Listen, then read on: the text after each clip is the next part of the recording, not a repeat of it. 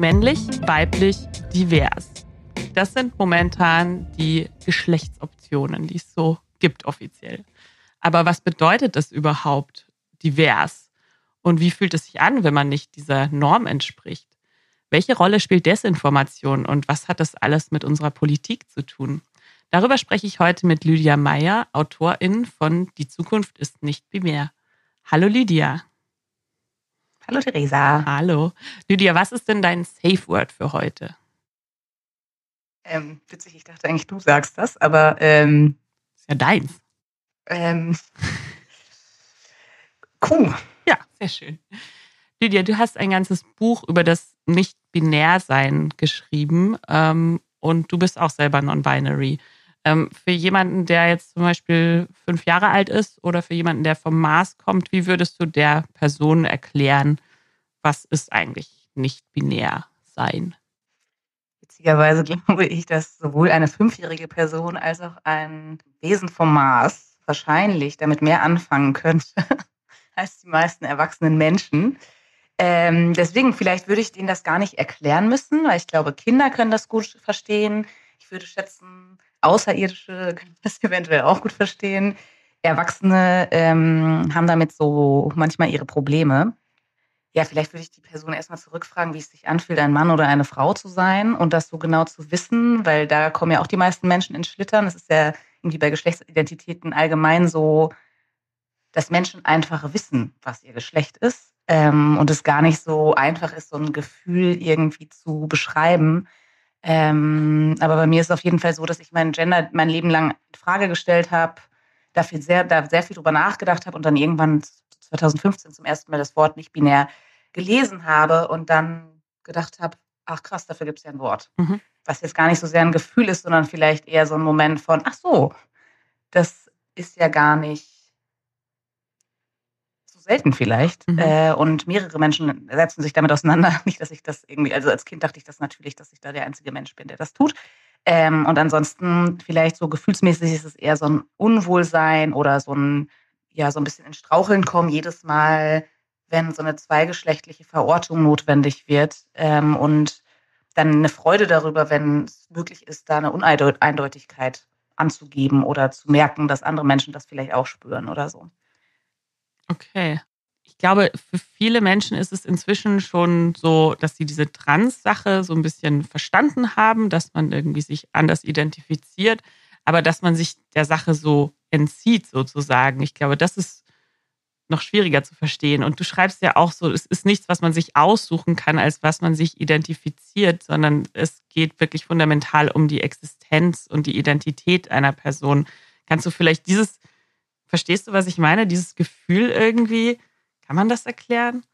Ich glaube, viele Menschen können sich darauf einigen, dass ähm, traditionelle Geschlechterrollen irgendwie veraltet sind und äh, sie sich damit nicht identifizieren können, sie das anders machen wollen. Das ist ja auch so ein Missverständnis, was immer wieder kommt, auf, bezogen auf Nicht-Binarität. Aber ich habe zum Beispiel irgendwann einfach meine Friends, die teilweise auch queer sind, ähm, zu Teilen gefragt, ob sie ihren Geschlechtseintrag ändern würden, wenn sie könnten. Mhm. Und selbst wenn sie Geschlechterrollen ablehnen, würden sie sagen, nee. Ähm, und vielleicht ist das so ein bisschen, also für mich auf jeden Fall vielleicht ein Unterschied, der das ausmachen kann. Wobei ich auch nicht sagen würde, dass es einer Person ver verwehrt bleiben sollte, die äh, sozusagen auf einer intellektuellen Ebene das alles ablehnt, ähm, den Geschlechtseintrag zu streichen. Mhm. Ähm, und nicht binär ist ja auch ein Sammelbegriff für ganz verschiedene Geschlechtsidentitäten und eine Selbstbezeichnung, ähm, die sozusagen ja auch ähm, so ein bisschen Entlastung oder Erleichterung geben kann für alle möglichen Menschen, die irgendwie männlich oder weiblich sozialisiert werden, aber sich damit nicht identifizieren können oder wollen. Ja. Es ist alles leider nicht so eindeutig. Gleichzeitig die Stärke des Labels und auch so vielleicht auch so ein bisschen so das Utopische daran und gleichzeitig halt auch das, was es so schwierig macht zu erklären. Mhm. Weil es sehr schwammig auf viele Menschen wirkt. Ja, also ich habe halt immer so das Gefühl, natürlich lehne ich das ab. Natürlich will ich auch gern genauso viel bezahlt werden wie ein Mann. Aber ich lehne das, äh, die Umstände ab und nicht das Frausein genau. für mich. Das ist ja sozusagen der Unterschied zwischen einer strukturellen Diskriminierung, Sexismus und dem Frausein, was du irgendwie fühlst oder mit dem du sozusagen klarkommst ähm, und was dich nicht stört. Ja. Und ich würde ja auch nicht sagen, dass ich Frausein schlimm finde, sondern einfach, dass es für mich nicht passt oder weniger passt als nicht binär. Okay, das würde dann auch so ein bisschen die Frage beantworten, woran kann man erkennen, dass man vielleicht selber non-binary sein könnte? Also ich glaube, dafür gibt es halt keine Anleitung, aber ich gehe mal davon aus, dass eine Person das einfach weiß. Und ich glaube, das ist ja auch in diesem ganzen Selbstbestimmungsdiskurs so absurd, dass die ganze Zeit Menschen, die es nicht verstehen können oder auch intellektuell nicht begreifen und vielleicht auch empathiemäßig nicht begreifen, darüber bestimmen wollen, wie andere Menschen sich identifizieren. Ähm, und das Ding ist eben, ich glaube, eine Person, die nicht binär ist, weiß es einfach. Ja.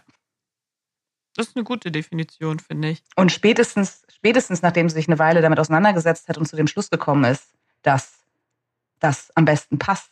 Und ich glaube aber auch, dass dabei eine Sache ist, dass man diese ganzen Labels oder auch so eine geschlechtliche Identifizierung nicht so starr äh, verstehen sollte, sondern eher auch als etwas, was vielleicht für eine Weile mal eine Entlastung sein kann oder was für eine Weile mal besser funktioniert als ein anderer Begriff. Ja. Und am Ende des Tages tut es ja niemandem weh, wenn eine Person sagt, ich bin nicht binär. Also damit will ich diese, will ich das nicht runtersprechen, aber ich glaube, so uns allen wird es ganz gut tun. Alles, was mit, oder Dinge, die mit Geschlecht zu tun haben oder mit Identifikation mit Geschlechtern, mal ein bisschen fluider zu verstehen und nicht so starr und schubladenmäßig, sondern eher wie ein Universum, um wieder zu den Außerirdischen zurückzukommen. Ja, du hast ja gerade schon so ein bisschen das Selbstbestimmungsgesetz angesprochen. Ich glaube, das ist ja im Moment so der Punkt, wo sich so in, in Deutschland gerade so die Debatte äh, entzündet. Kannst du so ein bisschen erklären, warum dieses Selbstbestimmungsgesetz wichtig ist und was da sich vielleicht ändern könnte für nicht-binäre Menschen in Deutschland? Ein Punkt an dieser Debatte ist, dass sich alles so schnell verändert, dass Menschen, die nicht selbst nicht binär, queer oder trans sind, irgendwann aussteigen aus ähm, der sogenannten Debatte in Anführungsstrichen. Und genau, gerade gibt es einen Gesetzgebungsprozess in Deutschland zum sogenannten Selbstbestimmungsgesetz. Das soll das transsexuellen Gesetz, was schon 40 Jahre alt ist und sehr diskriminierend ist, sozusagen ablösen und eigentlich verbessern ähm, in dem eigentlich durch das Selbstbestimmungsgesetz eine leichtere Änderung des Namens und des Geschlechtseintrags möglich werden sollte. Also statt zwei bis drei psychologische Gutachten, psychiatrische Gutachten äh, mitbringen zu müssen, um den Geschlechtseintrag zu ändern, sollte es eigentlich durch das Selbstbestimmungsgesetz nur noch ein Gang zum Standesamt sein, der Menschen, die trans oder nicht binär sind oder auf eine andere Art und Weise queer, ähm, den Geschlechtseintrag und den Namen zu ändern. Genau das war eigentlich erstmal so das, worauf sich alle gefreut haben ähm, und wovon die meisten Menschen ausgegangen sind, was ein Selbstbestimmungsgesetz werden wird. Äh, jetzt ist es aber so, dass in diesem Se sogenannten Selbstbestimmungsgesetz einige Absätze stehen, die transfeindlich sind und die ähm, wieder diskriminierend oder teilweise sogar noch diskriminierender für Transpersonen sind und die sich vor allem auch an ähm, ja, die einfach transfeindliche Positionen wiedergeben, wie zum Beispiel ein, ein das sogenannte Hausrecht, das ähm, ja, dieses Sauna-Beispiel, dass, ähm, dass sozusagen SaunabesitzerInnen ein Hausrecht haben, darüber zu bestimmen, wen sie jetzt reinlassen und wen nicht, was wieder davon ausgeht, dass einer Person, die einem gegenübersteht, das Geschlecht an ähm, den Genitalien ab oder am Äußeren abgelesen werden kann. Ähm, und was vor allen Dingen ja so eine so eine transfeindliche Position einfach ähm, bestärkt oder eine transfeindliche Position wiedergibt. Dann äh, zum Thema Wehrpflicht gibt es noch einen Absatz, ähm, Transfrauen ähm, sollen im Verteidigungsfall äh, einbezogen werden können, was, ähm, ja, was gar nicht geht. Und ja, ähm, zusätzlich noch ähm, eine Bedenkzeit von drei Monaten, dass der Geschlechtseintrag erst geändert werden soll, nachdem sozusagen drei Monate vergangen sind.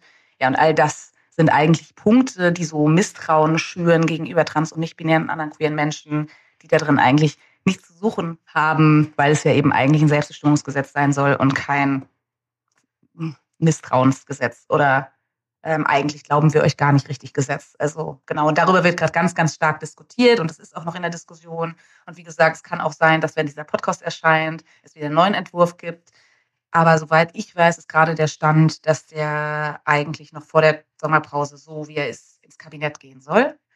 Ähm, und das ist problematisch und das finde ich vor allen Dingen auch problematisch, weil eben sehr viele Menschen, die davon nicht betroffen sind, ja, nichts darüber wissen, sich nicht dafür interessieren, ihnen das zu kompliziert ist, es zu kleinteilig ist, zu abstrakt ist. Ähm, und ich glaube, sehr viele Dinge daran auch wirklich schwierig nachzuvollziehen sind für Personen, die sich mit dieser ja, rechtlichen Gleichstellung, ich weiß nicht, ob man es überhaupt Gleichstellung nennen kann, aber rechtlichen Perspektive auf Trans- und Nicht-Binarität überhaupt auseinandersetzen.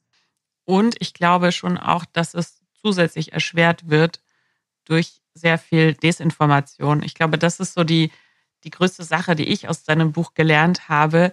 Ähm, wie verkürzt diese Internetdiskurse oft auch wahrgenommen werden. Ich meine, wir glaube, glaub, bewegen uns in einer ähnlichen queer, woken Bubble online und sehen so, ähm, was wie, wer wurde von welcher Vorlesung ausgeladen und diese Dinge. Und man sieht immer nur diese kurzen Slides und bei dir wirklich so die ganzen Geschichten zu lesen und zu sehen, ah, okay, die ist mit dem connected und da ist noch das. Das hat mir irgendwie voll geholfen zu verstehen, okay, es ist einfach auch wirklich nicht so leicht zu durchschauen. Und ich glaube, ich bemühe mich wirklich seit Jahren sehr darum, irgendwie bei diesen Diskursen up to date zu bleiben. Und trotzdem passieren dann Dinge wie, es gab jetzt diesen Fall in Wien in der ähm, Sauna am Damentag, wo dann eben eine Person kam ähm, mit Bart und gesagt hat, ja, ich bin aber eine Transfrau. Und das wurde irgendwie in allen Medien berichtet. Und es war eigentlich auch gar nicht so eine richtige Story, weil dann die Leute, äh, die Frauen in der Sauna gemeint haben, ja, okay, dann ist es so.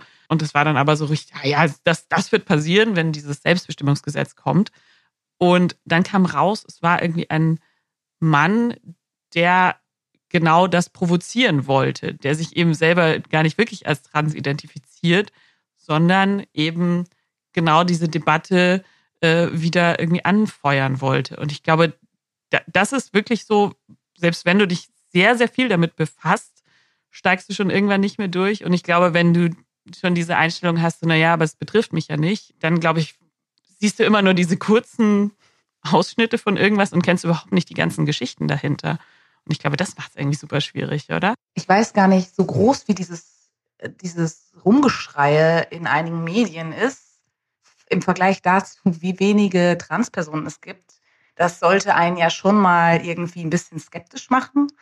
Und zweitens, wenn man mal darauf schaut, wie wenig darüber berichtet wird, ähm, wie viel Gewalt von Cis-Männern ausgeht, und irgendwie die ganze Zeit abgelenkt wird damit, dass man irgendwie über angebliche, weiß nicht, Männer in Frauensauen redet, während gleichzeitig irgendwie Till Lindemann auch Thema in den Medien ist und viele, viele andere solcher Boys Clubs ähm, einfach krasse Macht ausüben. Ich finde, da kann man schon skeptisch werden, so ein bisschen in Bezug auf dieses Thema. Ich verstehe schon, was du meinst und gerade auch so durch die Pandemie und durch, keine Ahnung, WhatsApp und andere Messenger und auch irgendwie Personen, die vielleicht nicht so mega medienkompetent sind, dass dann solche clickbaitigen Fake News Texte über Transpersonen so die Runde machen, hm, kann ich schon irgendwie, also verstehe ich schon und das finde ich auch super gefährlich und darum geht es auch in dem Buch. Aber am Ende des Tages, glaube ich, müssen wir einfach mehr über so geschlechtsspezifische Gewalt sprechen. Ähm, und auch aufklären über Geschlechtsidentitäten, weil da ja Ängste, die mit Cis-Männern zu tun haben, auf Transpersonen oder Transfrauen gerade ähm, projiziert werden und sich da immer wieder dran, immer wieder dran geheftet werden, obwohl sie eigentlich da überhaupt nicht hingehören. Ja. Genau. Ja. Ich arbeite ja auch in der Gewaltprävention. Das heißt, ich kriege sehr viel mit von Cis-Frauen, die meistens von ihren Cis-Ehemännern oder anderen sehr nahestehenden ähm, Menschen Gewalt erfahren. Bei da kommen wir halt dann doch wieder in diesen Graubereich von, okay, wie berechtigt ist es auch, dass Frauen halt einfach Angst haben. So, ne? Ich finde es total berechtigt, dass Frauen Angst haben, aber ich finde es nicht berechtigt, diese Angst auf Transfrauen umzulenken. Ja. Also ich finde es total berechtigt, Angst zu haben, nachts auf der Straße zu sein oder irgendwie in Partnerschaften Gewalt zu erfahren. Ähm, aber ich glaube, so diese Angst, die so umgelenkt wird und die gerade von so Medien krass gepusht wird, das ähm, finde ich nicht okay. Was würdest du denn sagen? Hast du irgendwie einen Tipp für Menschen, die sich nicht sicher sind, ob das jetzt eine seriöse Quelle ist? Also so in Sachen Desinformation, wie man da gute Informationsquellen finden kann? Ja, ich glaube, das Problem bei dem Thema ist so, dass man sich nicht, also weil zum Beispiel in so der Pandemie äh, hatte ich schon so das Gefühl, es gibt so die in Deutschland jetzt zum Beispiel die öffentlich-rechtlichen oder die Zeit oder von mir aus auch die Taz und es gibt halt einfach so etablierte Medien, auf die ähm, ich zum Beispiel in der Familie verweisen kann und sagen kann, hey, da seid, könnt ihr safe sein, wenn ihr eine WhatsApp-Nachricht bekommt von irgendwem, könnt ihr safe sein, dass ihr es da sozusagen widerlegen oder belegen könnt. Das ist leider aber bei so queeren Themen oder Trans, gerade Trans-Themen, ein bisschen anders, weil es nicht unbedingt an der Redaktion, ausschließlich an der Redaktion hängt. Natürlich gibt es irgendwie die Emma, die Springer Verlag Medien oder Julian Reichelt, die man meiden sollte, wovon ich ausgehe, dass das die meisten HörerInnen dieses Podcasts auch tun. Ähm, aber es gibt auch innerhalb der Redaktion meistens eine oder zwei Personen, die in Anführungsstrichen skeptisch gegenüber Transpersonen sind, ähm, beziehungsweise transfeindliche Texte und Interviews veröffentlichen. Und deswegen ist es gerade irgendwie bei dem Thema relativ schwierig. Ähm, und ich finde auch, dass es deswegen einfach mehr Verbündete in Redaktionen gibt, die diese ganzen Themen und auch die sogenannten äh, Dog Whistles, also die ja, wie so Codewörter ähm, auf dem Schirm haben. Genau, ich würde mir in, in jeder Redaktion ein bis zwei Personen raussuchen, von denen ich also denen ich vertraue und wo ich ausgehe, davon ausgehen kann, dass die Person Fakten schreibt. Und gleichzeitig mhm. würde ich mir andersrum auch ein paar Leute aufschreiben, von denen ich schon jetzt vielleicht durch, keine Ahnung, andere Literatur oder so weiß, ähm, dass die eher transfeindlich sind ähm, und dass die aber in einem etablierten Medium ähm, schreiben. Was sind das für Dog Whistles? Ich kenne das Wort, das ist so quasi so, also bestimmte Buzzwords irgendwie, oder? Kann man, glaube ich, wie würdest du das übersetzen? Genau, bestimmte Buzzwords. Und was wären so, was wären so Buzzwords, wo du sagst, wenn ich das irgendwo sehe, dann würde ich ein bisschen besser aufpassen, wie ich weiterlese? Ich würde sagen, immer wenn von einem Hype oder einem Trend in Bezug auf Transgeschlechtlichkeit gesprochen wird, wenn es um sogenannten Kinderschutz geht, ähm, darum geht es auch ganz viel in dem Buch, das ist ja auch auf andere Diskriminierungsformen bezogen, ein gern gesehener Nebelkerze oder so, dass immer von einer Gefahr für unsere Kinder, für unsere Kinder geredet wird. Ähm, genau, es ist in Bezug auf Transgeschlechtlichkeit oder den sogenannten Trend so, wenn von einer Gefahr gesprochen wird und wenn zum Beispiel von einer Translobby gesprochen wird, das sind eigentlich meistens ziemlich klare Anhaltspunkte darüber, nicht meistens, sondern immer ziemlich klare Anhaltspunkte dafür, dass da Desinformation, verschwörungsartige Dinge über Transpersonen verbreitet werden.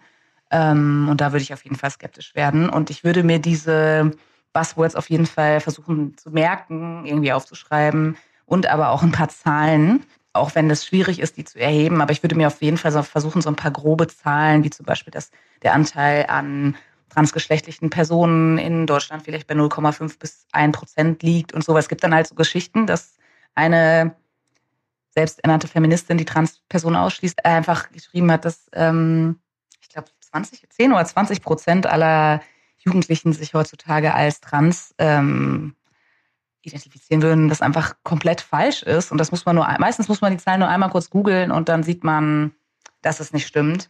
Aber so ganz grobe Zahlen würde ich mir irgendwie auch versuchen zu merken, um dann irgendwie Gegenrede zu leisten, weil sehr viele Dinge davon, sobald man die Zahlen weiß, schon relativ leicht als Desinformation zu enttarnen sind. Aber viele Menschen kennen eben keine Zahlen und haben ja auch Berührungsängste mit dem Thema. Ja, voll.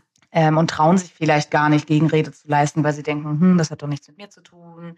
Oder hm, das ist ja alles so ein sensibles Thema, da darf man nichts mehr sagen. Denken ja wirklich leider manchmal Leute. Genau, und ansonsten halt tatsächlich Namen auf dem Schirm haben von transfeindlichen AkteurInnen. Und ich habe versucht, damit so in dem Buch schon so eine kleine Grundlage zu legen an Personen, die da vielleicht ein bisschen problematisch sind. Ich glaube, was du gerade angesprochen hast, diese Berührungsängste. Also das ist auch was, was ich sehr in meiner Arbeit erlebe, dass Menschen es eigentlich gut meinen, so, aber schon so Angst haben, dass sie jetzt was Falsches sagen, dass sie dann lieber gar nichts sagen.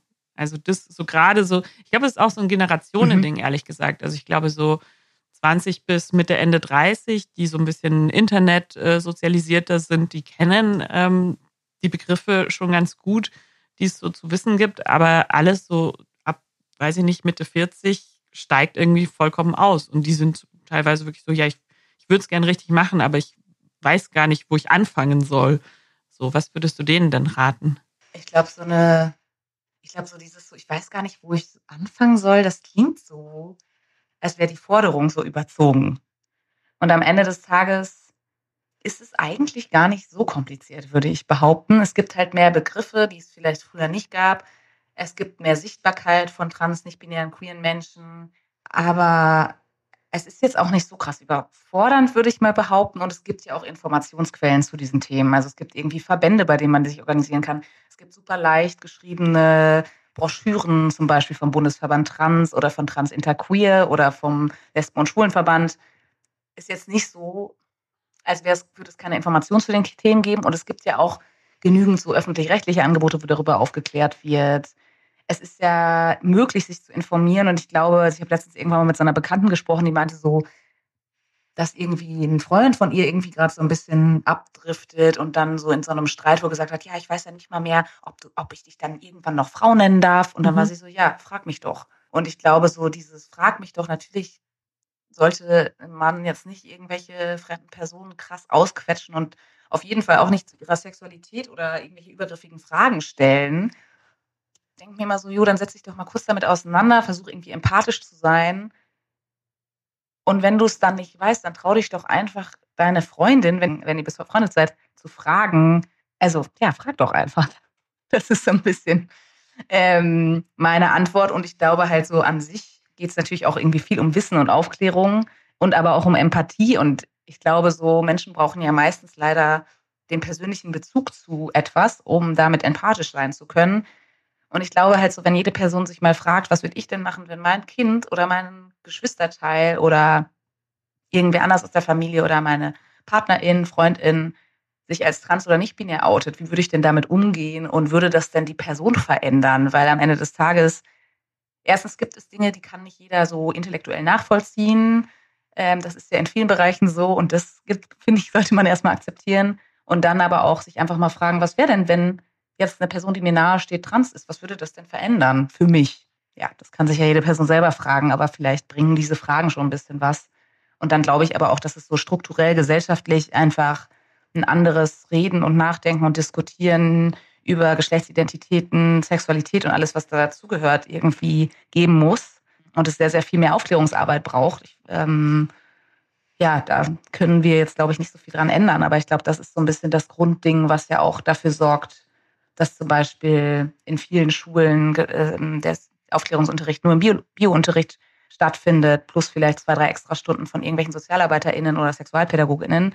Ähm, und eigentlich sollte es ja ein viel umfassenderes, es betrifft uns alle, es ist ein krass relevantes gesellschaftliches Thema und es sollte ja eine viel umfassendere Diskussion und Diskussion und ins Gespräch kommen über Geschlecht geben, weil Ängste entstehen ja auch daraus, dass wir sehr, also viele von uns ja sehr schambehaftet sind und wir alle irgendwie auf gar keinen Fall davon ab oder viele Menschen auf gar keinen Fall davon abweichen wollen, was uns sozusagen, letztens hat ein, ein anderer Autor gesagt, als Karotte vor die Nase gehalten wird. Ähm, genau, und dem wir versuchen hinterher zu laufen. Aber es, genau, ich glaube, so ein bisschen so Scham durchbrechen ähm, wäre und du angebracht. bist auch der Meinung, dass auch CIS-Menschen über ihre eigene Geschlechterrolle nachdenken sollten, oder? Naja, sollten ist immer so ein blödes Wort, aber ich kann, ich kann mir zum Beispiel gar nicht vorstellen, dass, also für mich ist es schwer nachzuvollziehen, wie jemand das eigene Geschlecht das ganze Leben lang nicht in Frage gestellt hat oder hinterfragt hat oder sich damit auseinandergesetzt hat. Deswegen, also einerseits bin ich natürlich neidisch auf Personen, die das nicht müssen. Ähm, und gleichzeitig bin ich mir relativ oder glaube ich, dass es ähm, auf jeden Fall produktiv wäre, wenn auch Personen sich mit ja, ihrer eigenen Geschlechterrolle, ihrem, ihrer eigenen Geschlechtsidentität auseinandersetzen würden.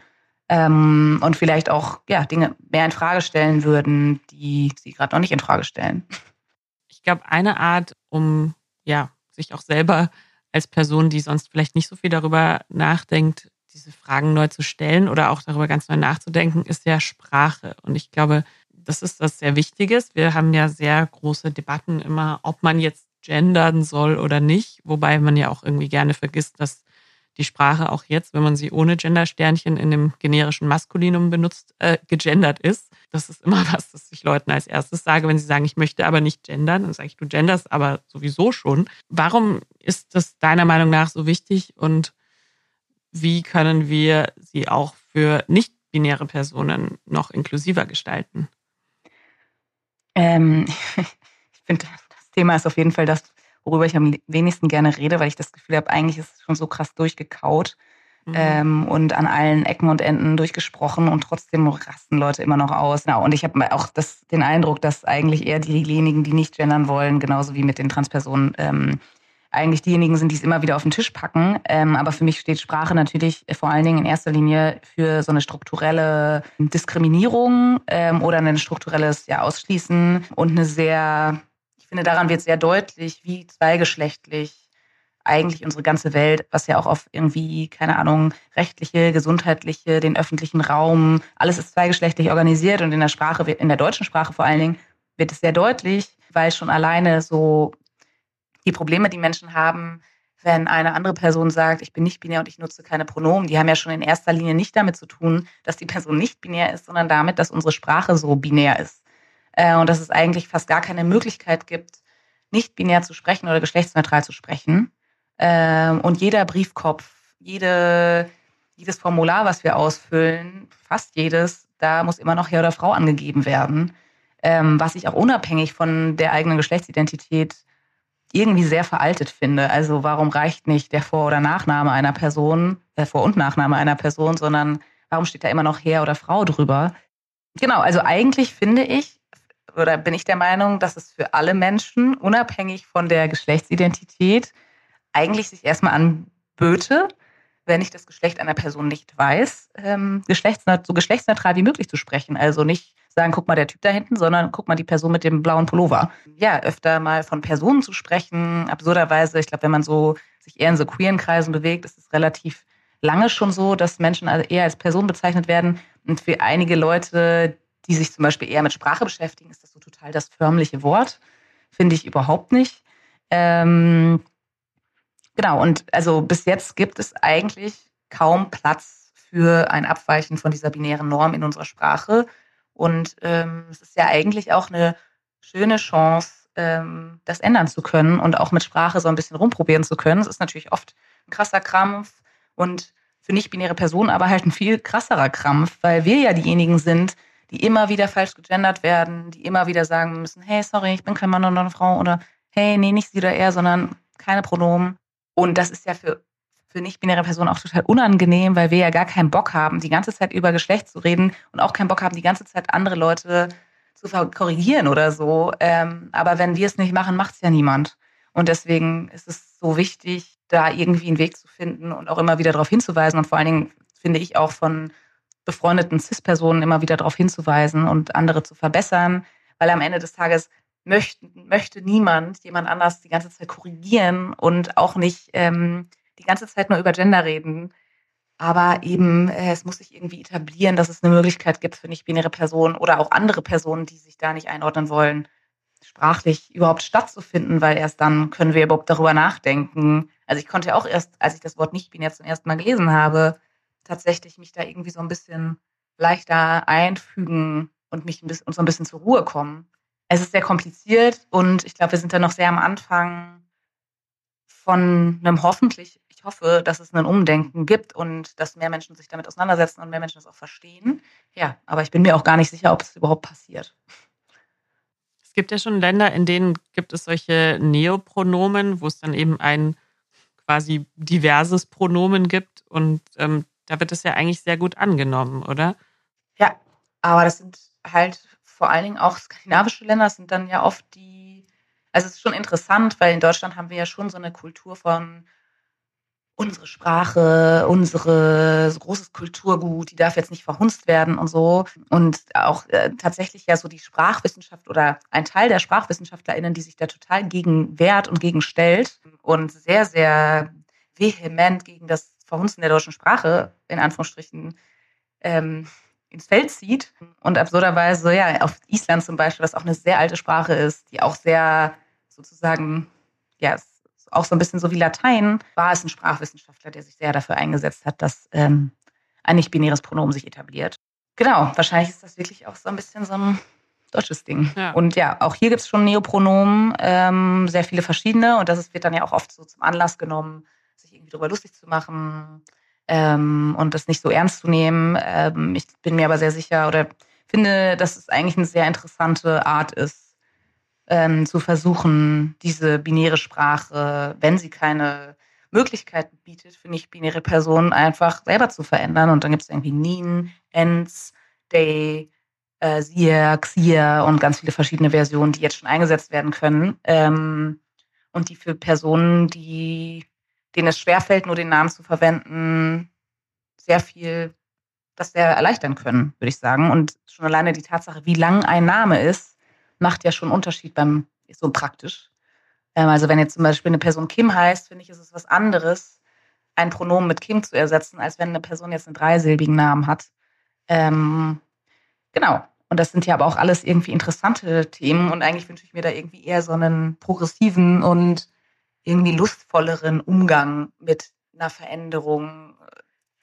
Weil, ja, ich verstehe gar nicht, warum das nicht auch was Positives ist, da eine neue Version zu finden, die mehr Menschen einschließt und die inklusiver ist. Aber Inklusion ist, glaube ich, jetzt nicht unbedingt in der deutschen Sprachwissenschaft das Main Goal ja, das muss es vielleicht werden, ja. Ich finde, das, das Gender-Sternchen ist ja eigentlich schon ein ganz guter Schritt in diese Richtung, dass man eben sagt, okay, das Sternchen ist eben dieser Platzhalter für eben alle anderen Realitäten, die es auch noch geben kann. Oder was würdest du dir wünschen von allen CIS-Menschen? Ich glaube, am meisten würde ich mir wünschen, dass Menschen verstehen, dass es kein Nischenthema ist und dass sich diese Mentalität von, das hat mit mir nichts zu tun, ändert. Mhm. Weil am Ende des Tages haben wir alle eine Geschlechtsidentität. Wir sind alle in irgendeiner Form von diesem binären System betroffen. Manche halt auf eine schlechtere und manche auf eine bevorteilendere Art und Weise. Ähm, und trotzdem umgibt es uns ja alle. Das Problem ist nur, dass es manchen Menschen auffällt und manchen nicht, weil sie da einfach so drin schwimmen und es sich so natürlich anfühlt und manche Menschen das ja auch als natürlich oder biologisch irgendwie verteidigen. Ähm, und dass sich da das Grundverständnis davon einfach ändert, ähm, würde ich mir wünschen, dass es mehr ähm, Offenheit gibt gegenüber Fluidität und oder weniger so Verbohrtheit. Und ich würde mir irgendwie einfach wünschen, dass Menschen auch verstehen, dass es Dinge gibt, die sie selbst vielleicht nicht verstehen und die sie trotzdem einfach so sein lassen können äh, und dafür vielleicht ja vielleicht Interesse haben, vielleicht aber auch kein Interesse haben, ist auch egal. Ähm, Hauptsache so nicht immer alles auf sich selber beziehen, was andere Personen tun. Diese Selbstbezogenheit, auch gerade in Bezug aufs Geschlecht und solche Argumentationen von, ähm, ja, da mussten wir halt alle durch und da musst du jetzt auch durch, wenn eine andere Person sagt, nö, muss ich nicht. So, ich kann mich da auch rausziehen. Ich, es gibt ein Label, was ich benutzen kann. Ich kann sogar meinen Geschlechtseintrag hoffentlich bei streichen lassen. So, was ist das Problem? ich check's nicht. Gut, das ist natürlich oft das Argument. So, wir hatten es früher auch nicht besser. Aber das ist ja das klassische Boomer-Argument. also, jo, ich, ich weiß auch, dass diese Debatte, oder ich bin mir auch sicher, dass diese Debatte auf einige 70er Jahre FeministInnen so trivial oder banal oder schon tausendmal gehört mäßig wirkt. Aber das Ding ist ja, das Patriarchat lässt sich halt nicht in 50 Jahren mal eben so wegkicken. Und es muss ja über einige Dinge und gerade so geschlechtsspezifische Gewalt, Geschlechterrollen, äh, die Zwei-Geschlechterordnung muss eben einfach sehr lange geredet werden und es müssen halt einfach einige Dinge auch immer wieder anders und neu verhandelt werden. Und ähm, es gibt eben jetzt zum Beispiel Wörter für etwas, für die es vielleicht vor 50 Jahren noch keine gab. Ähm, ja, und das ist ja eigentlich eher was Positives und nicht ja, es ist ja eigentlich eher schön, wenn daran angeknüpft wird, was jemand vor 50 Jahren herausgefunden oder wofür jemand vor 50 Jahren gekämpft hat und wo jetzt einfach nochmal anders dran angeknüpft wird, als, ja, da muss man eigentlich, da muss man sich eigentlich drüber freuen, oder sollte man sich doch eigentlich drüber freuen und nicht angepisst sein, dass man das damals noch nicht hatte oder so. Ich glaube, das ist eine sehr grundsätzliche Feminismusdebatte, oder? Also zu sehen, wie sich was weiterentwickelt. Ich meine, ich diskutiere sowas auch irgendwie mit Frauen, die jetzt um die 70 sind und die sind eher so, dass sie, sie verstehen das schon, aber sie sagen auch, ja, aber sei doch erstmal dankbar für das, was wir damals schon für euch erreicht haben. So, warum, warum wollt ihr denn jetzt noch mehr? Ich glaube, das ist irgendwie so ein bisschen der, der, der Generationenkonflikt auch so, ne? Ja, aber das ist ja so der grundfalsche Gedanke, dass Gesellschaft irgendwann mal fertig ist. Ja. ja ähm, und dass Gerechtigkeit, dass es Gerechtigkeit gibt. So. Also ich glaube, das ist ja auch eh, deswegen habe ich auch so ein bisschen das Buch geschrieben. Ja, ich glaube, das ist ja so das Grundproblem, dass Menschen irgendwie denken, Gesellschaft wäre irgendwann mal fertig oder es würde sowas wie Gerechtigkeit geben. Und das stimmt ja aber einfach nicht. Und deswegen geht es ja darum, immer weiterzumachen. Ja, weiter, weiter, weiter. Dann danke ich dir für dieses Gespräch. Lest alle, die Zukunft ist nicht binär von Lydia Meyer. Ein äh, sehr, sehr wichtiges Buch. Vielen, vielen Dank, Lydia. Ey, danke dir, Theresa.